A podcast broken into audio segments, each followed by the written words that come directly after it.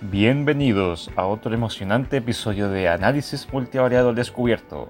Soy Douglas Pérez, su anfitrión, entusiasta y guía en este fascinante viaje a través del mundo del análisis multivariado.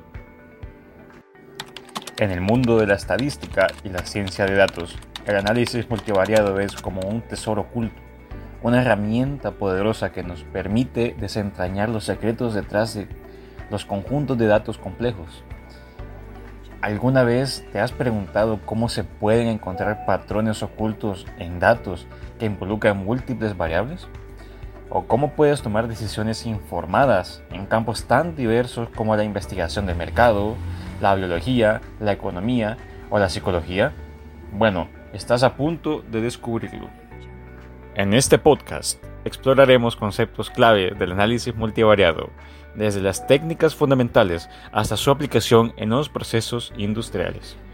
Hablaremos sobre cómo realizar un análisis de componentes principales, análisis de factores, análisis de cluster que te ayudarán a extraer información valiosa de tus datos. También contaremos con cuatro estudiantes universitarios de ingeniería industrial quienes compartirán sus conocimientos para que puedas aplicar estas técnicas en tu propia investigación o en tu carrera profesional. Así que, si eres un apasionado de los números, un científico de datos en ciernes o simplemente alguien curioso por descubrir los secretos ocultos detrás de los datos, este podcast está diseñado para ti. Prepárate para desbloquear el potencial de tus datos y darle un giro emocionante a tu comprensión del mundo que te rodea. Estamos a punto de sumergirnos en un mundo de posibilidades, así que comencemos.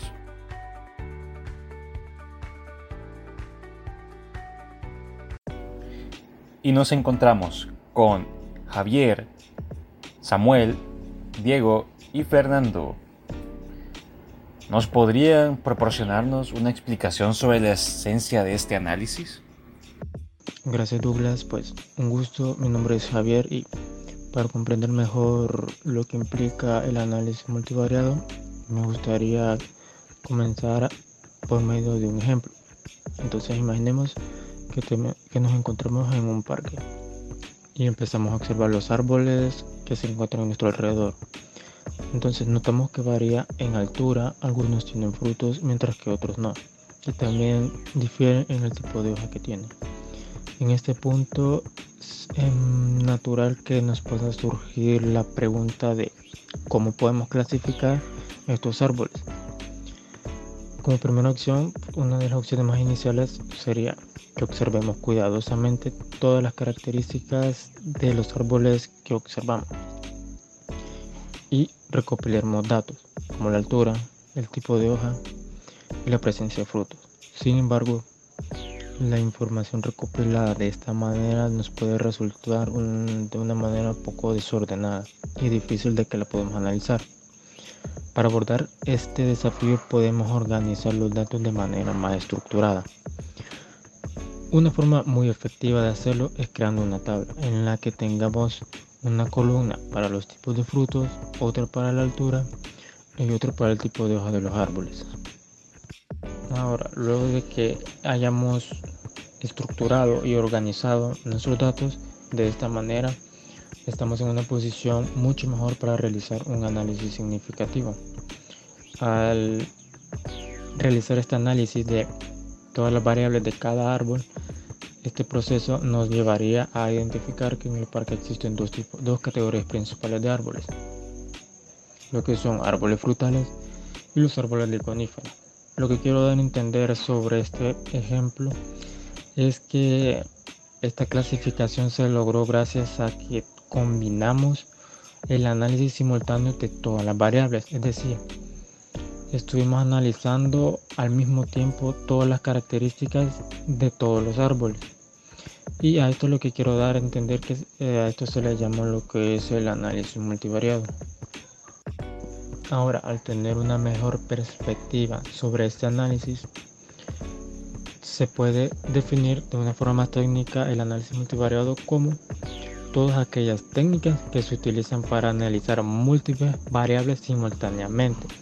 ¿Con qué objetivo? El objetivo es poder encontrar lo que son patrones, relaciones y asociaciones entre las variables. Y el análisis multivariado examina la interacción entre múltiples variables.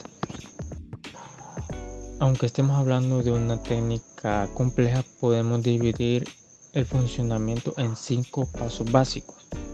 Así que, primero, en el primer paso está lo que es la preparación de los datos que vamos a analizar, que consiste. Entonces, el primer paso es recopilar y preparar los datos para su análisis.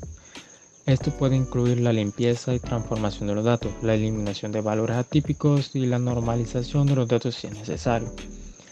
En el paso 2 se tiene que hacer lo que es la selección de variables. Esto es un paso muy importante en el análisis multivariante, ya que se puede acudir a técnicas de selección de variables para identificar las que están más estrechamente relacionadas con el resultado. En el paso 3, la selección técnica. En este paso, como lo mencioné anteriormente, el análisis multivariante está conformado por, por lo que son diferentes técnicas. Existen una variabilidad de técnicas dependiendo del objetivo del problema que queremos analizar. Entonces, en este paso se debe seleccionar la técnica de análisis multivariante que se utilizará. y para la elección de esta técnica, como lo dije, depende más que todo del objetivo del análisis y el tipo de variables con los que nos encontramos para dicho problema. Las técnicas de análisis multivariante incluyen lo que son el análisis de componentes principales, el análisis de correspondencia, el análisis factorial, la regresión múltiple y entre muchas otras. Ahora, como cuarto paso tenemos lo que es el análisis de los resultados. Así que una vez que nosotros se haya realizado el análisis multivariante, se debe examinar los resultados para identificar patrones perdón, y relaciones entre variables. Las técnicas gráficas como los mapas de calor y los diagramas de dispersión pueden ayudar a una mejor visualización de las relaciones entre las variables. Y como último paso, tenemos lo que es la interpretación de los resultados. Esto puede incluir la identificación de las variables que tienen el mayor impacto en el resultado, así como la explicación de las relaciones de patrones descubiertos. Ahora que comprendemos que este análisis involucra la relación simultánea de múltiples variables, surge la pregunta de cómo se pueden aplicar específicamente en la industria y en particular en los procesos de producción. Por supuesto, el análisis multivariado nos presenta como una poderosa herramienta que nos permite abordar la mejora de la eficiencia y calidad en la producción al analizar simultáneamente múltiples variables. Entonces, ¿qué aplicaciones puede tener esta herramienta dentro de los procesos de producciones industriales? Así que, una de las aplicaciones que pueda tener lo que es esta herramienta en la industria puede ser, como primero, el control de calidad. Así que el análisis multivariado se puede utilizar para monitorear y controlar la calidad de los productos fabricados. Se pueden medir múltiples características como las dimensiones, el peso, resistencia, etc.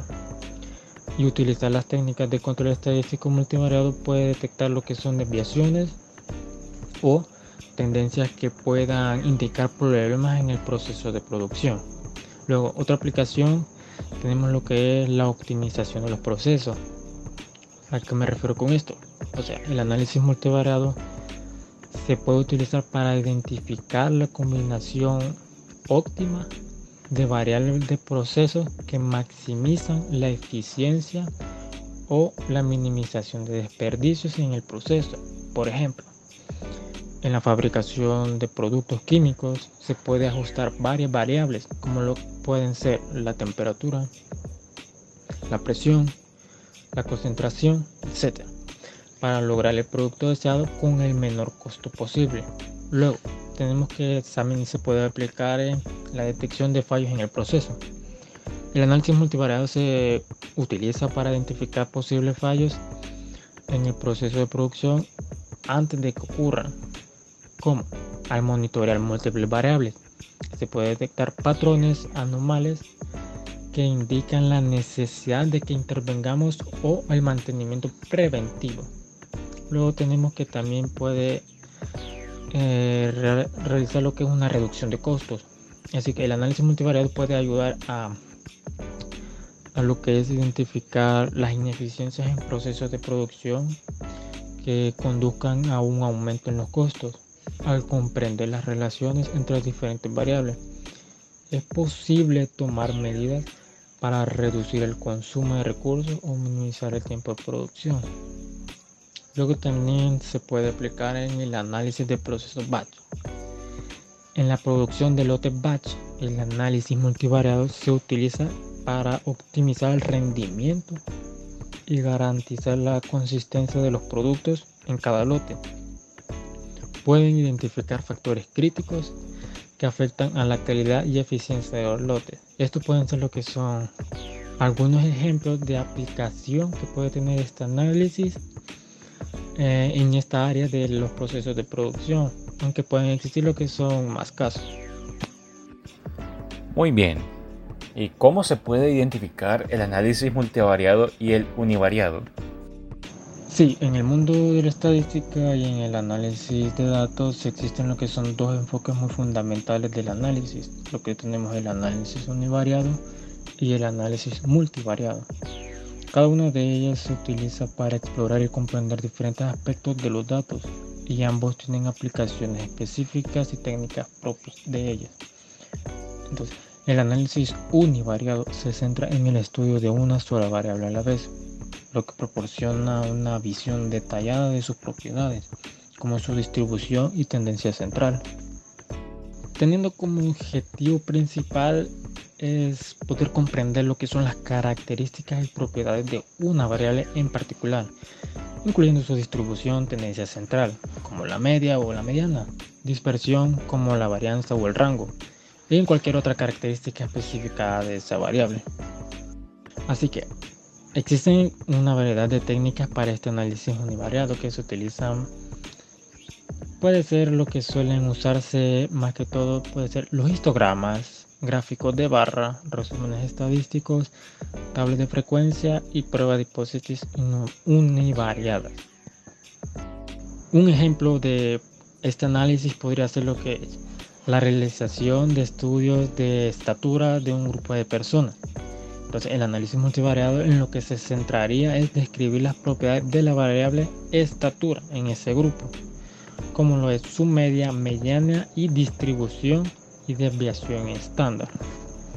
Ahora, hablando del análisis multivariado, como lo mencioné hace unos instantes, este análisis lo que es la que se centra en el estudio de dos o más variables simultáneamente, permitiendo analizar complejas relaciones y patrones entre ellas. Así que lo que podemos ver la diferencia entre estos dos análisis es que una solo se está basando en el, análisis de una variable en específico, mientras que el multivariado eh, es el análisis simultáneo de más de dos variables. Así que estos dos enfoques son unas herramientas esenciales en el análisis de datos y su elección depende de los objetivos de la investigación en la que se está trabajando y las preguntas que se buscan responder. Ahora continuaremos con Samuel. Samuel, ¿podrías proporcionarnos ahora una explicación de los diferentes tipos de técnicas utilizadas en el análisis multivariado? Un gusto. Mi nombre es Samuel Ramos.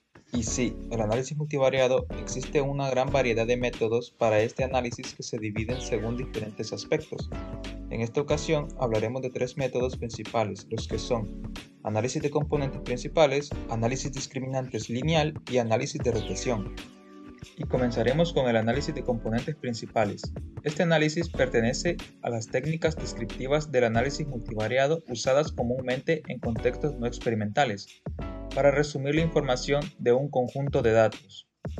Es un método en donde dado un conjunto de datos de alta dimensionalidad, se construye un nuevo sistema coordenado basado en componentes principales. La primera componente principal será aquella que tenga mayor varianza. La segunda componente principal será aquella que mantenga la mayor varianza solo por debajo del primer componente. De tal forma que la primera componente es la que mayor información arroja por encima de las subsecuentes componentes. Y finalmente, el método agrupa variables correlacionadas entre sí, el análisis de componentes principales no interpreta cada uno de los factores individualmente, sino que éste interpreta el agrupamiento de todas las variables interactuando en conjunto. Con el análisis de componentes principales se obtiene un nuevo espacio reducido, el cual es una combinación lineal de las variables originales, y así será más fácil interpretar los datos. Y aplicado a la industria, ¿me podrías brindar un ejemplo aplicado? Sí, claro. Se parte de la hipótesis planteada de encontrar los grupos correlacionados en función de su comportamiento en la trayectoria de los precios y del sector económico al que pertenecen. Como primer paso, se obtuvieron los datos diarios del volumen de negociación por un año de 88 acciones que cotizan en la bolsa de valores. Estos datos se toman como variables de entrada que permiten realizar el análisis de componentes principales obteniendo así una matriz de 249 por 88, donde el número de filas representa los días de observación y las columnas representan a cada una de las emisoras consideradas. Con las variables de entrada se construyó en un Excel una matriz de datos en donde fue necesario aplicar el proceso de normalización estadístico adecuado para eliminar la variación natural al conjunto Dicho proceso consistió en dividir cada uno de los datos observados de cada empresa con respecto al dato mayor de tal forma que cada elemento queda entre 0 y 1. Posteriormente a la creación de la matriz de datos, se procedió a calcular la matriz de correlación, la cual es una matriz de 88 por 88. Luego se aplica la técnica de PCA, que es el análisis de componentes principales dado que, al ser una técnica de clasificación de datos, permite reducir la dimensionalidad y con esto es más sencillo analizar el comportamiento de las variables. Para obtener los componentes principales es necesario calcular tanto el coeficiente de correlación como la matriz de correlación. Este es el grado de asociación lineal entre las variables x y y y sus desviaciones típicas. Luego tenemos S sub xy que es la covarianza muestral. Ahora es cuando creamos la matriz de correlación, que se puede obtener hallando la matriz de varianza-covarianza en un conjunto de datos normalizado. Después se procede a calcular los valores propios y vectores propios correspondientes a la matriz de correlación. Las coordenadas de los vectores propios hallados son los coeficientes de la transformación que hay que realizar para pasar al nuevo espacio de componentes principales. Habiendo obtenido los datos de entrada, el siguiente paso fue aplicar el PCA. Se realiza una gráfica de la varianza en donde el eje de las abscisas están cada una de las 88 componentes principales con respecto a sus valores propios. Los primeros componentes son los que mayor información arrojan y son los adecuados para graficar y obtener la información del nuevo sistema coordenado llamado también base ortogonal. La aplicación del PCA produjo la reducción de dimensiones del conjunto original de datos obteniendo un nuevo espacio coordenado, en donde es más fácil la interpretación de los mismos. El algoritmo de PCA tiene la particularidad de permitir clasificar elementos de un conjunto de datos en función de su correlación. Se tiene otra gráfica en la que se muestran los grupos formados con base en su comportamiento bursátil a lo largo de 249 observaciones diarias y se observan tres grupos en donde el único elemento perteneciente al grupo 3 mantiene un comportamiento diferente al de los elementos pertenecientes al grupo 1 y 2. Una vez obtenidos los resultados del análisis de componentes principales y también para corroborar la formación de grupos obtenidos a partir del análisis de componentes principales, se procede a aplicar el análisis discriminante lineal. Ok, muchas gracias Samuel, pero antes que sigamos me gustaría que me explicaras, Diego, ¿Qué sabes del análisis discriminante lineal? Sí, mira, el análisis discriminante lineal pertenece al conjunto de técnicas explicativas del análisis multivariado y se usa en la investigación experimental para analizar simultáneamente diferentes variables. Existen diversas técnicas para la clasificación de datos. Entre ellas se encuentra el análisis discriminante lineal y el análisis de componentes principales. Ambas técnicas se utilizan para clasificar y reducir la dimensionalidad de grandes conjuntos de datos y variables. También provee una mejor clasificación después de haber aplicado el análisis de componentes principales, ya que trabaja en los conjuntos y entre los conjuntos formados. Es decir, se calcula la dispersión que hay de los elementos de un conjunto con respecto a su media. Es ahí cuando se dice que el análisis discriminante lineal trabaja en los conjuntos. Cuando se dice que trabaja entre los conjuntos es porque calcula la máxima separabilidad entre cada uno de los conjuntos.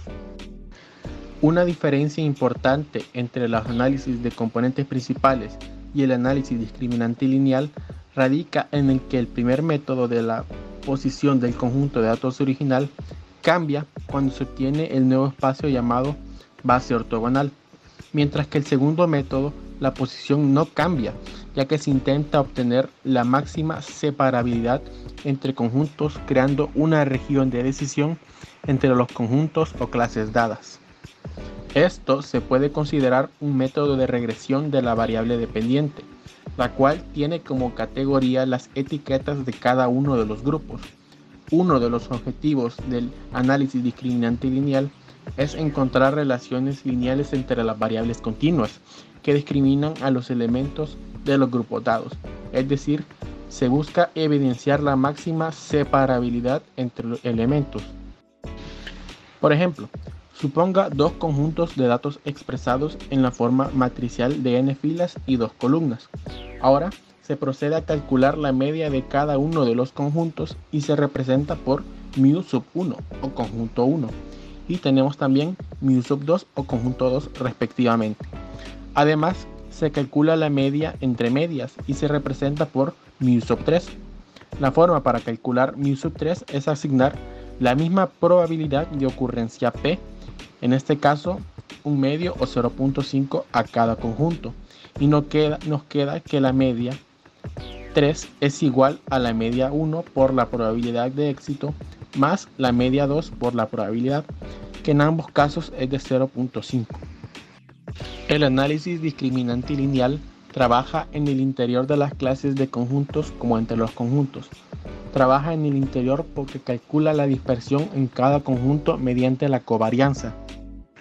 El análisis discriminante lineal obtiene la relación de la dispersión entre conjuntos con la dispersión en el conjunto, de tal forma que el criterio del análisis discriminante lineal aplicado en este estudio permite obtener una región de decisión para caracterizar a cada uno de los elementos en función de su comportamiento bursátil, es decir, calcula la máxima separabilidad de los conjuntos en función de que los elementos pertenecientes a un conjunto mantengan relación entre sí y se alejen de aquellos elementos que pertenecen a los otros conjuntos.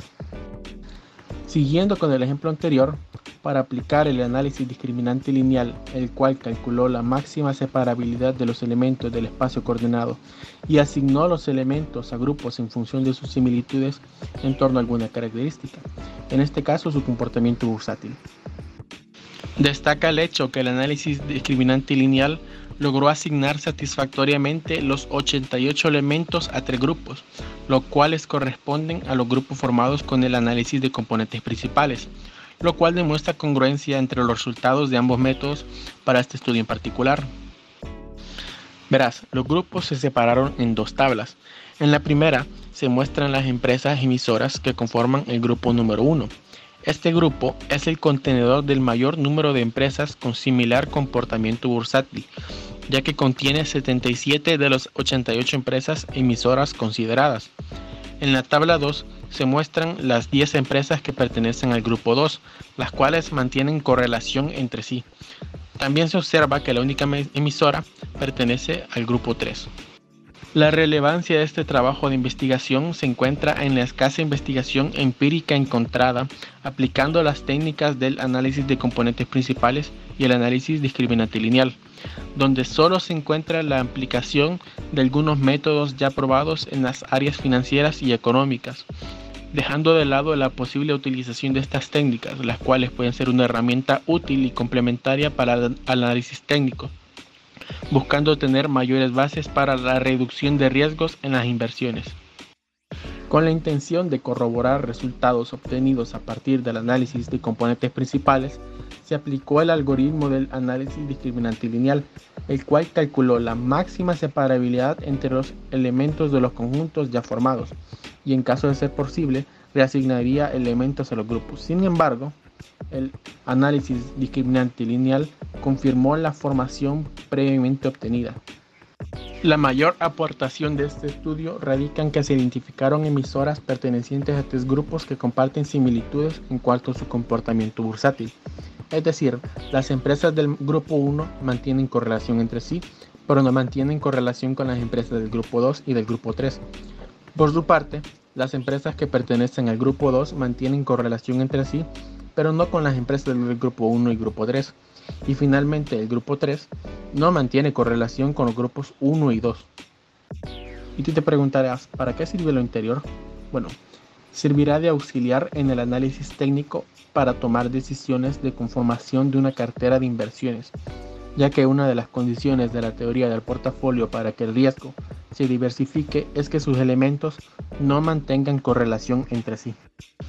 Al final vemos que se logró analizar y clasificar en función del comportamiento bursátil de 88 empresas emisoras que cotizan en la bolsa de valores, utilizando el análisis de componentes principales y el análisis discriminante lineal, encontrando grupos de empresas correlacionadas en función de su comportamiento bursátil y del sector económico al que pertenecen, confirmando la utilidad de estos métodos como herramientas complementarias del análisis técnico pudiendo sugerir el análisis fundamental para quien quiera una mayor información para la toma de decisiones de inversión.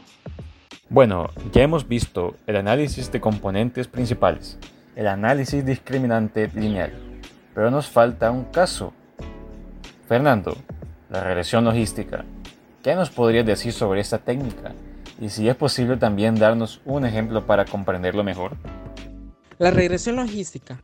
Esta vendría siendo una técnica de análisis de datos, la cual utiliza las matemáticas para encontrar las relaciones entre dos factores de datos. Luego, esta relación es utilizada para predecir el valor de los factores basándose en el otro. Normalmente, la predicción tiene datos finitos en los cuales estos pueden ser sí o puede ser no. A continuación, enumeraremos algunos beneficios de la regresión logística en comparación con otras técnicas del ML. En primer lugar, tendríamos la simplicidad.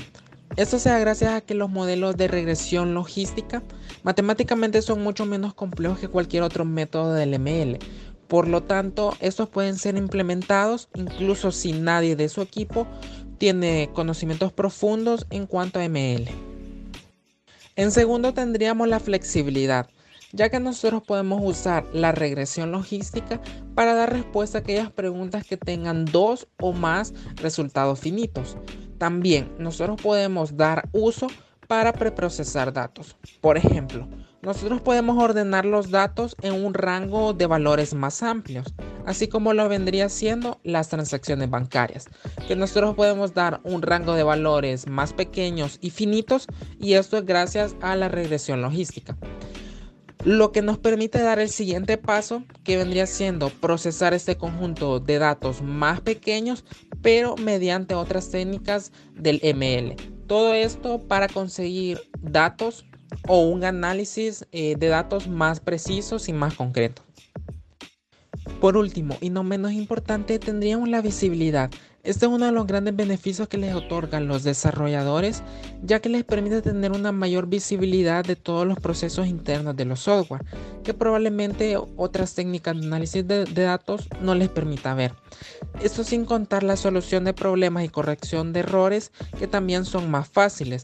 Esto debido a que los cálculos son menos complejos o de menor dificultad. Para entenderlo mejor, les explicaré con un ejemplo. Para cada alumno se desea establecer si éste tiene la formación suficientemente robusta, así como para aprobar el primer curso de las carreras de ingeniería, en específico la materia de matemáticas, o por su parte, estos requieren del apoyo especial del curso tutorial en matemáticas, quedando identificados de esta forma dos grupos en los cuales los alumnos pueden verse como una variable dicotómica, la cual considera la pertenencia o no de los alumnos a la materia de matemáticas, mediante si estos aprueban o reprueban el curso. Modelo adecuado para cuando la variable dependiente es dicomática es el modelo de regresión logística o también denominado como modelo de respuesta cualitativa, el cual tiene como utilidad básicamente pronosticar cuando nosotros tenemos dos posibilidades, que para este ejemplo en específico sería la posibilidad de que los alumnos aprueben o reprueben el curso. Bien, esto se logra mediante el cálculo de probabilidades, que para cada caso permite asignarlo en grupos distintos y esto se logra mediante la probabilidad de que supera o no el punto de corte que nosotros hemos asignado previamente, que para este caso nosotros habíamos puesto como nota de 6 todo aquel alumno que saque nota arriba de 6 estaría superando el curso y todo aquel alumno que saque nota abajo de 6 estaría reprobando el curso. Una tremenda ventaja que representa la regresión de logística es de no requerir que las variables se expresen o se distribuyan según la ley normal. Esto para muchos es la razón eh, fundamental para que este enfoque se exprese notoriamente más robusto que el enfoque discriminante. Y también por otra parte nosotros tendríamos de que este tipo de modelos nosotros podemos estimar o predecir eh, las probabilidades de que un individuo posea dichas características ya sea de carácter individual o de carácter eh, variable, las cuales estas pueden ser representadas como X1, X2 o, X, o XK. ¿Existen software para facilitar la elaboración de ese tipo de análisis? Sí, y como principal recomendamos con Minitab, uno de los programas más utilizados en el mundo. Hemos estado utilizando esta herramienta durante el curso de la materia de AEP. Minitab ofrece funciones que nos permite llevar a cabo diversas técnicas de evaluación multivariada, ofrece dos análisis para evaluar la estructura de covarianza de los datos, que son análisis de los componentes principales y análisis factorial. Minitab ofrece métodos de análisis de conglomerados y análisis discriminantes. Para agrupar las observaciones o variables, se cuentan con conglomerados de observaciones, conglomerados de variables, análisis discriminantes y conglomerados de K-medias. También encontramos métodos de análisis de correspondencia para explorar las relaciones entre las variables categóricas, análisis de correspondencia simple y análisis de correspondencia múltiple. Ampliando un poco más el punto de los software, entre los que nosotros recomendamos estarían tres en específico, los cuales serían el paquete estadístico para ciencias sociales, Madlan y por último tendríamos el de Stata. Ahora, en cuanto al paquete estadístico para ciencias sociales, este más que todo es un software comercial, ampliamente comercial, el cual es utilizado para el análisis de datos y la investigación social. Y en cuanto a las eh, ventajas o, beneficios que se nos ofrece, tendríamos que tiene una amplitud o variedad de herramientas en las cuales va incluida el análisis multivariado, ANOVA por supuesto, y también el análisis factorial.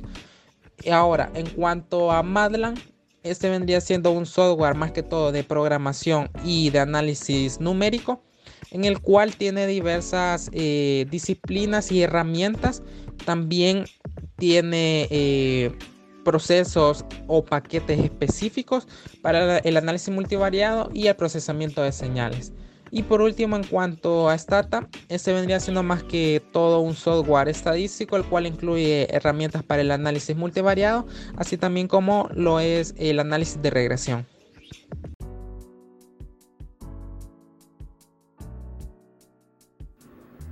Como pudimos escuchar en esta ocasión, la amplia información sobre este tema y su gran importancia, y todavía se encuentra con aún más información, pero con eso Llegamos al final de este episodio dedicado al apasionante mundo del análisis multivariado. Espero que hayas encontrado esta exploración de las técnicas y aplicaciones multivariadas tan interesante y valiosa como nosotros. Recuerda que el análisis multivariado es una herramienta poderosa para comprender la complejidad de los datos en una variedad de campos, desde la investigación científica hasta la toma de decisiones empresariales. Aprovechamos esta oportunidad para agradecer a nuestros oyentes por su tiempo y atención. Con eso concluimos por hoy. Te animamos a que sigas explorando, aprendiendo y disfrutando por el análisis multivariado. Hasta pronto.